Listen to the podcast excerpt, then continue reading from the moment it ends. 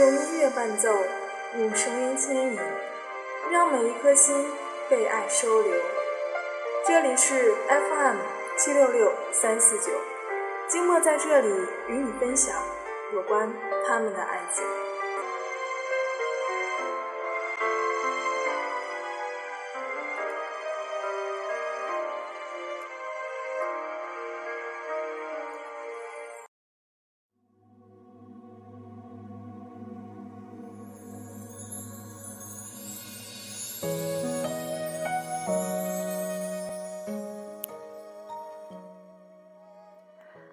大家好。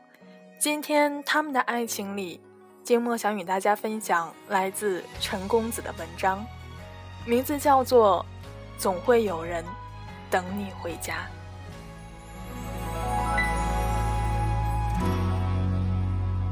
圆圈勾勒成皱纹，印在我的嘴唇，回忆苦涩的吻痕是树根。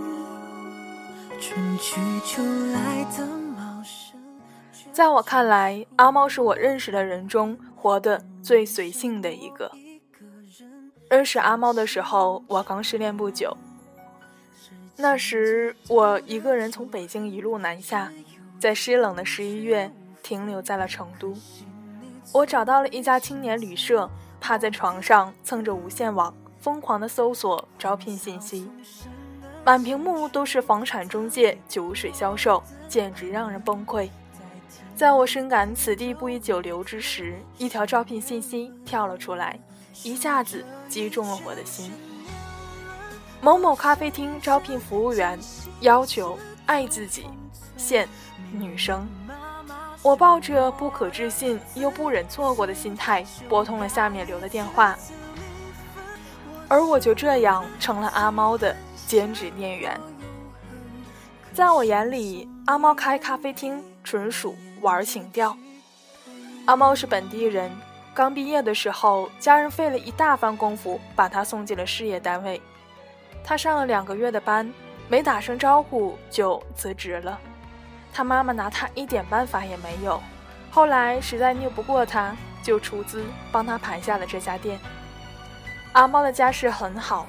但阿猫也很努力，从咖啡厅选址、装修、进材料、选货到做咖啡甜点等，全都是阿猫亲自操刀。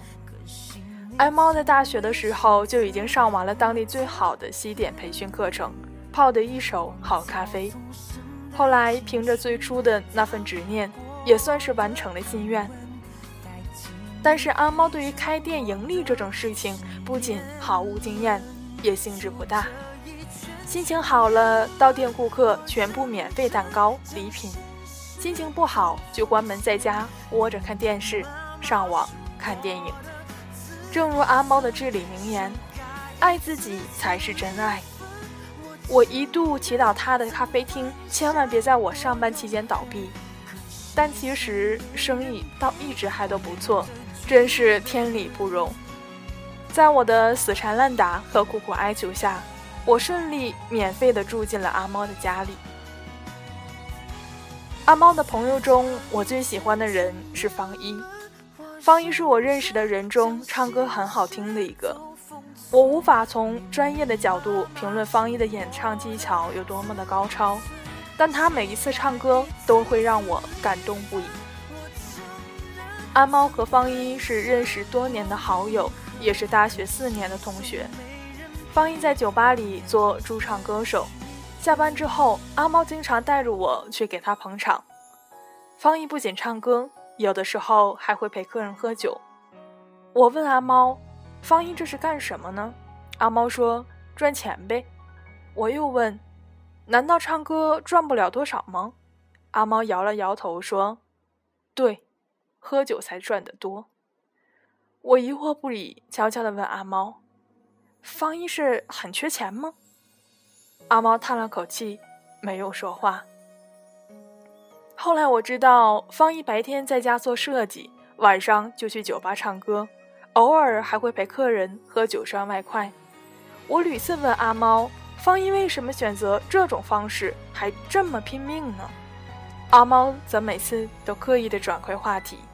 我想，阿猫一定是为了保护方一。而后我又想，方一应该是有什么不可告人的秘密吧。是树根。春去秋来的茂盛，却遮住了黄昏。寒夜剩我一个人等清晨。世间最毒的仇恨，只有缘却无分。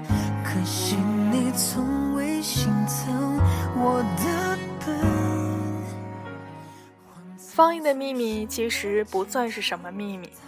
那天成都难得下了一场大雪，阿猫早早的关了门，带了很多朋友去酒吧庆祝他的生日。在连续点了五首歌之后，方一忍不住下来控诉，指着阿猫的鼻子说：“你不要这么着过分好不好呀？你想累死我吗？”全桌人都爆笑。我拉住方一说：“阿猫过生日，他这是给你捧场呢，点歌费也不便宜啊。”方一操起桌上啤酒之外唯一的一杯红茶，灌了两口，说：“再唱一首，不唱了，真唱不动了。”全桌又爆笑，唯独我一个人郁闷。那杯红茶可是我的呀！在方一唱完最后一首《生日快乐》后，我们这边已经开始玩真心话大冒险了。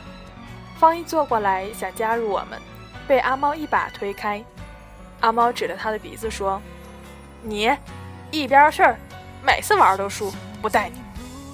阿猫的维护遭到了全桌人的嘲笑，方一不可避免地加入了进来。果然，第一把就输了。方一端起我的红茶，又灌了一口，斩钉截铁地说：“我选大冒险。”我一把抢过红茶，抱在自己的怀里。拿到执行牌的是一个长相清秀、文文静静的女生。跟这群人在一起显得太过不搭，以至于我甚至都没有注意到她的存在。他有一点不好意思地看着大伙，又看看方一，然后说：“要要不你还是上去唱首歌吧。”大伙不干了，纷纷指责女生没创意、没意思。我抬头看看方一，突然在他眼里捕捉到了一丝从未见过的柔情。我推推阿猫，示意他帮忙方一一把。阿猫冲大家挥挥手，对方一说：“快，赶紧去唱，唱首，嗯，青藏高原吧。”方一抱着吉他演绎完一番别有风味的青藏高原之后，在场的朋友都震惊了。我们颇为自豪的起哄的把方一叫回来。阿猫把面前的酒一推，说。哎，不玩了，我们来吃蛋糕吧。那天晚上，阿猫喝多了，我跟方一把他扛回家，扔在床上的时候，他一跃而起，抓住我的领子就让我滚。方一麻溜地帮他扯下外套，盖好被子，拿走了咖啡厅的钥匙，嘱托我明天等他起床后再去店里，然后就走了。那天夜里，我窝在阿猫的身边，睡得正香。阿猫一把把我推起来。他盯着我看了半天，确认我醒了以后，跟我说：“你还记得那个拿执行牌的女孩吗？”我没反应过来，回想了一番才记起来，说：“是那个看上去比你们都纯洁的姑娘吧？”阿猫瞪了我一眼，说：“就是她，她叫安琪。”我笑道：“果然，连名字都比你们纯洁。”阿猫说。方一在酒吧陪人喝酒，就是为了他。我一下子醒了，说：“你你说啥？”阿猫说：“你去给我倒杯水，我跟你说说他俩的故事吧。”方一认识安琪是在戏里的批斗大会上，安琪是作为批判对象上台的，原因是因为在学校里售卖盗版的词典，本来是私底下做小生意。结果不知道被谁捅到了戏里。系主任觉得这事儿不大不小，但既然捅出来了，必然影响不好，所以让学生内部做了个批判大会。当时方一是会议记录员。安琪的检讨书写的极其简单，只讲了一句：因为个人原因在校售卖盗版词典，伤害了同学，在此向大家道歉。方一觉得很奇怪，便私底下跟安琪聊了聊。安琪最开始什么都不愿意多说，后来才全盘托出。安琪是个孤儿，父母很早就去世了，从小跟着爷爷奶奶生活，偶尔靠亲戚救济补贴。后来爷爷在工地干活伤到了腰，不能再下地，便靠奶奶卖菜和学校减免费用，一直读到了大学。大学的学费全是亲戚朋友借的，安琪卖书筹钱，是为了还债。方一大惊，连忙把情况反映给系里。系里了解情况后，安排方一帮安琪申请助学贷款等一切事宜，并领取了贫困生补助。一切办妥后，安琪视方一为救命恩人，而方一却喜欢上了安琪。所以方一拼命赚钱是为了帮安琪还债。我问阿猫，阿猫点点头说：“是啊。”我接着问：“现在大家都刚毕业，安琪不能自己找工作赚钱吗？”阿猫说：“安琪明年才毕业，而且这四年的学费要在毕业一年内还清，哪那么容易啊？”我又问：“那安琪和方一在一起了？”阿猫摇摇头说：“方一倒想呢。”我又疑惑了，问道：“那安琪就能心安理得地接受这钱？”阿猫喝了口水说：“当然不能了。所以方一根本不让他知道这钱是怎么来的。方一只说他在酒吧唱歌，收入还可以，又不累，就算是借他的。等安琪有钱了，再慢慢还呗。”我深吸了一口气，听阿猫继续说下去。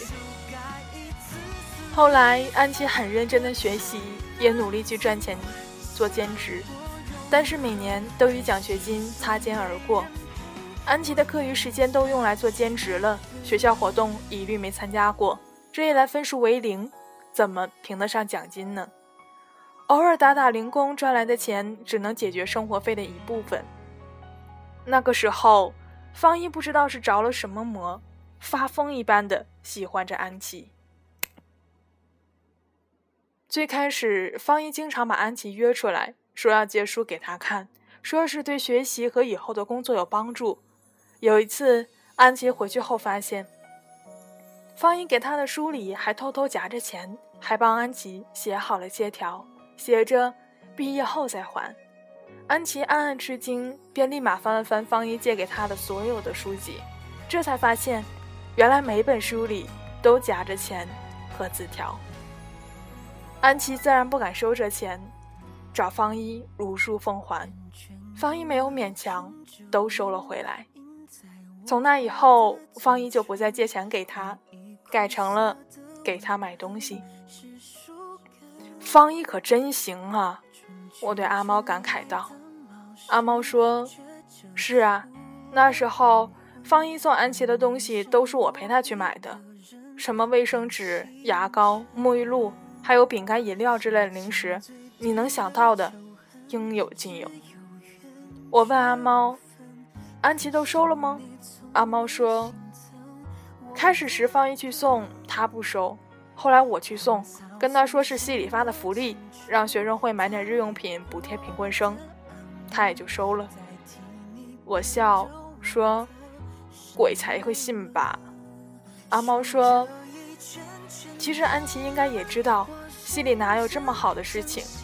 有一次，我甚至还跟着方一给他买了一大包卫生巾送过去呢。我没忍住，一口水喷出来。阿猫鄙视了我一眼，说：‘后来，方一正式跟安琪表白了。’”方一跟安琪第一次表白的时候，安琪哭了。那天下着大雪，方一不知从哪里买了一盒草莓，在安琪的宿舍楼下等她。安琪下来之后，方一正了正他的围巾，把草莓塞进他的手里，跟他说：“快点吃，促销买的。”安琪笑了，慌忙抓一个草莓，整个塞进嘴里。吃到一半，方一说：“吃了这草莓，你可得做我女朋友。”安琪突然就停止了动作，嘴里的草莓差点掉在地上，眼泪唰的就下了来了。方一吓一跳，没想到安琪的是这种反应，赶忙说：“我我开玩笑，开玩笑的，你可别哭啊。”安琪咽下草莓，缓了缓说：“我没哭，草草莓太凉了。”那天，安琪收下了那盒草莓，但是方一回去后怎么想？都觉得很失败，他去找阿猫，让阿猫给他出出主意。阿猫当着方一的面儿，直接给安琪宿舍打了个电话，在电话里问了安琪的想法。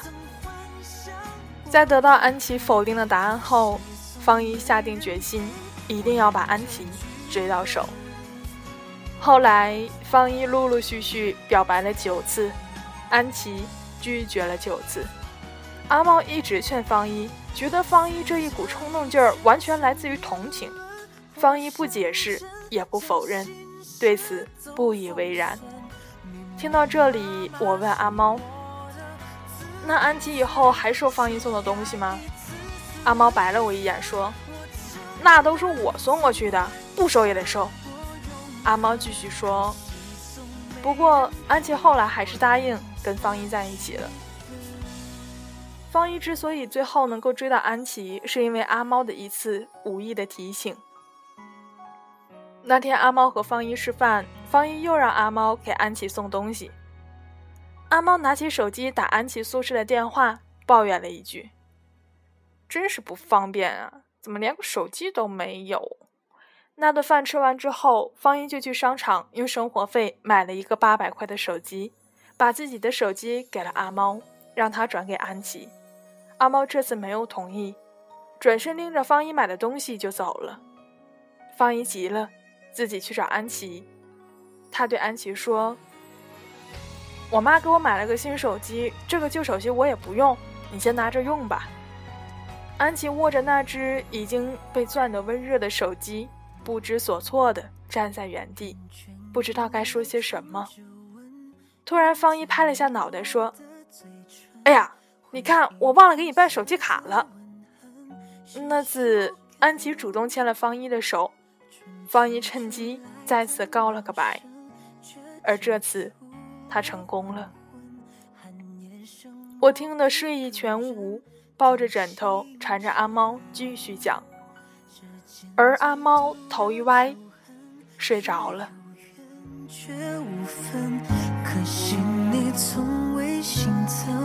我的笨，荒草丛生的青春，的安稳，代替你陪着我的是年轮，数着一圈圈年轮，我认真将心事都封存，明明。妈妈是我的自尊，修改一次次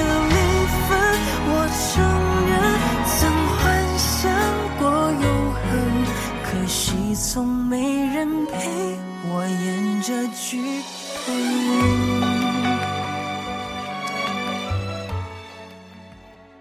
第二天，我和阿猫睡到快下午五点才醒，醒来之后找了一圈的钥匙。猛然想起，已经被方一顺手抄走了。我们匆匆忙忙地赶到店里，发现方一正在收银台笑眯眯地替顾客结账，店里还有不少的客人。我看着方一，心想：我要是有这样的朋友，该多好啊！那天晚上，我们三个人一起吃饭，阿猫问我：“昨天晚上我没干啥丢人现眼的事儿吧？”我跟方一对视一笑。摇摇头，阿猫又问我：“昨天夜里我跟你说啥了没？”我看着阿猫点点头说：“你啥都跟我说了。”阿猫猛地捂住嘴巴，看着我，又看看方一。我咬咬牙，心一横，指着方一对阿猫说：“他的事儿你都跟我说了。”方一一巴掌推在阿猫的脑袋上，我一拳抡过去挡住方一。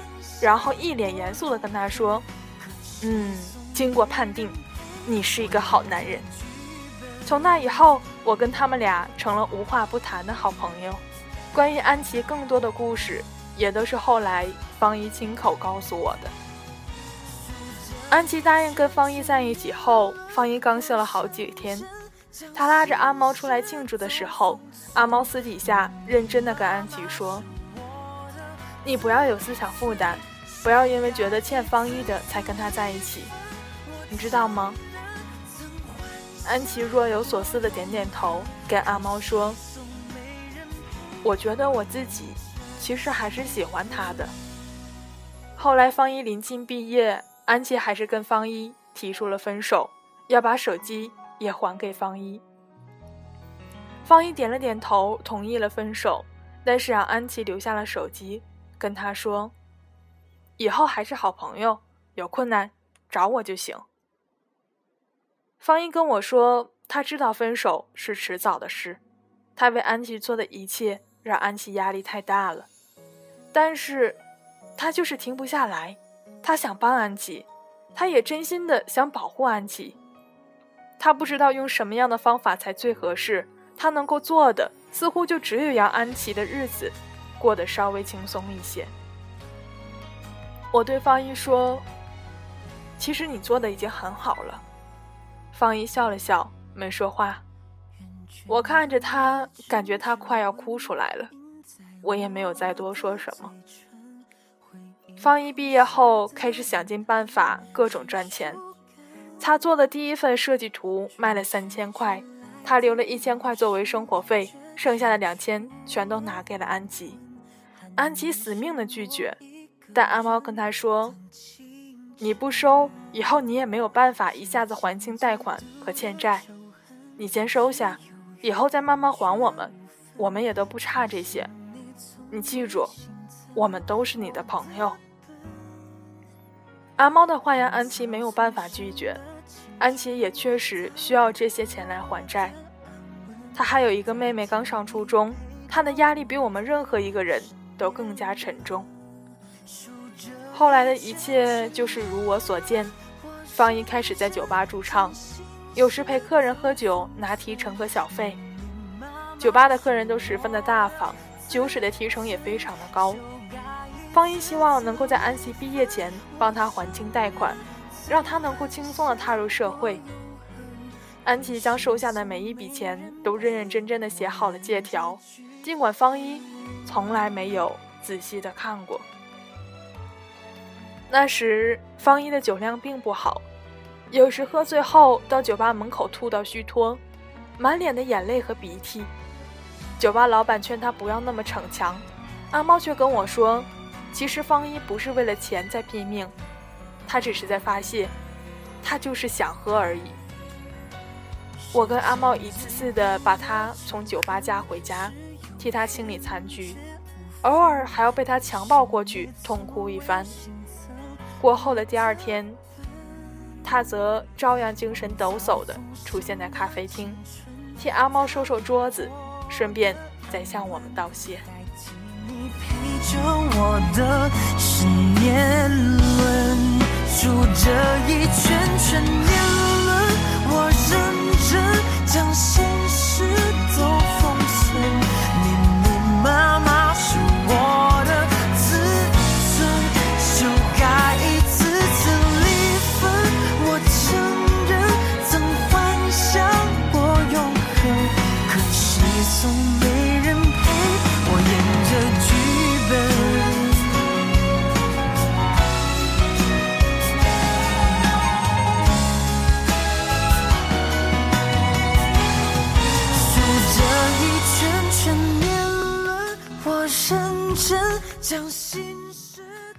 过去以后，我决定重新启程，前往下一站。临走的前一夜，大家在酒吧里替我送行。我靠在阿猫的身上，阿猫爷们儿一样的搂着我。对方一说：“来来来，给陈姑娘唱一个你的保留曲目，让她走了也能对我们留个念想。”方一走上台去，抱着吉他，端坐好身子。唱了那首我至今想起来仍然会眼红鼻酸的歌曲，你怎么舍得我难过？方一唱第一遍的时候，安琪哭了；方一唱第二遍的时候，我想起了我的前男友，我也哭了。方一唱第三遍的时候，阿猫哭了。我看见邻座的女孩也哭了。我跟阿猫和安琪抱在一起，哭得不成人形。阿猫说：“我真舍不得你，你一定要回来看我们。”安琪在一旁抽抽搭搭，哽咽着说：“姐，你以后要照顾好自己。”方一站在一旁对我们说：“行了行了，又不是生死离别，别哭别哭。”本来无论如何，我们之间短短几个月的情谊也不至如此。但是那一刻，我知道，在旋律的催化下，每个人的眼泪。都积累着太多的负荷，包含了太多的情绪。那天晚上，我跟阿猫睡在一起的最后一个晚上，他红着眼对我说：“告诉你一个秘密，其实我喜欢方一，已经七年了。”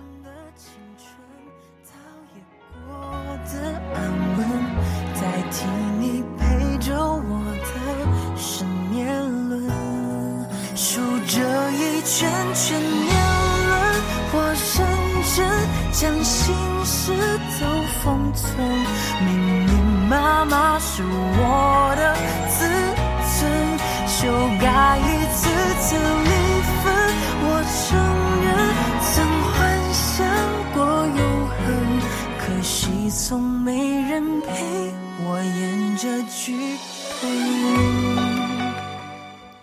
半年后，我在乌镇的咖啡厅吃着可口的甜点时，突然想起阿猫来。我给阿猫发了个短信，问他最近如何。他回复我说：“你上网，我发照片给你。”我赶紧打开电脑，阿猫在 QQ 的那端传了一张合照，方一站在中间，一边搂着阿猫，一边搂着安琪，三个人的脸凑在一起，笑得格外的灿烂。阿猫说：“安琪实习期在我的店里上班，给我出了很多的鬼点子，咖啡店的生意越来越好了。方一现在去了设计公司上班，也辞了酒吧的工作，现在混得还不错呢。”我问阿猫：“那你呢？”阿猫发过来一个大大的笑脸，说：“我很好啊。”我发了个白眼，说：“我没问你自己，我问你和方一。”阿猫说：“我们，我们没有在一起，爱自己才是真爱嘛。不过，我们三个人像家人一样彼此相爱，又有什么区别呢？”我合上电脑，窗外的阳光透过玻璃，柔柔软软的洒过来，耳机里响起了那首在酒吧录的方一的歌。是啊。这世上那些美好的人，总会有人爱你如他，也总会有人等你回家。我承认曾幻想过永恒，可是从没人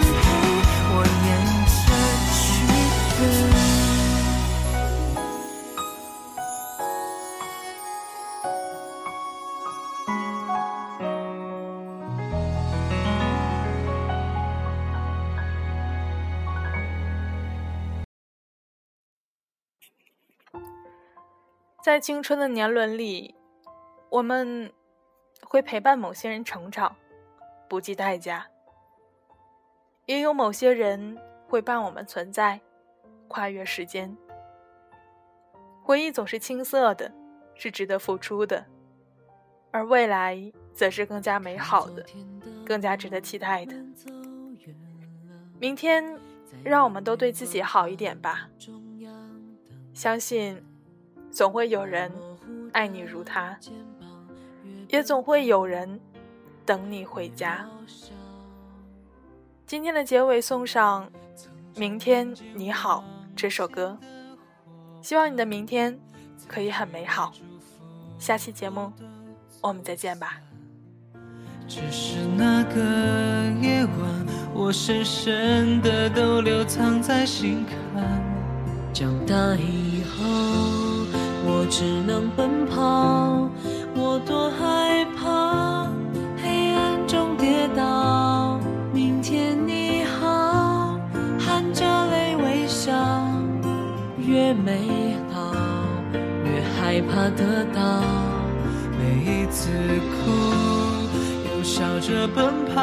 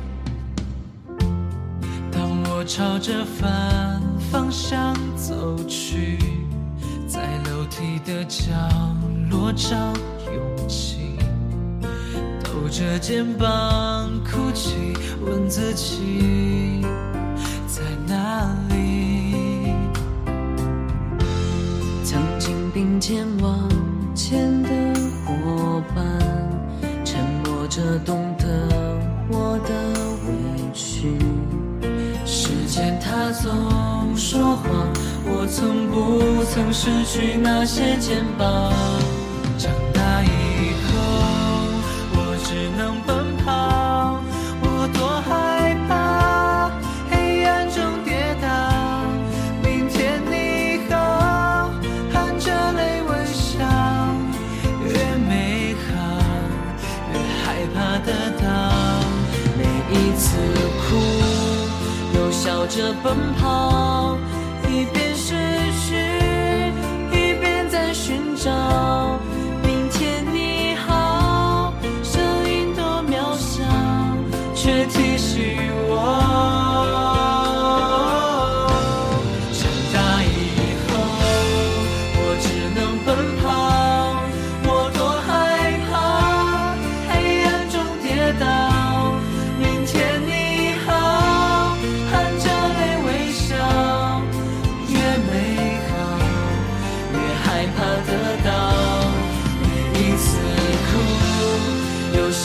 奔跑，一边失去，一边在寻找。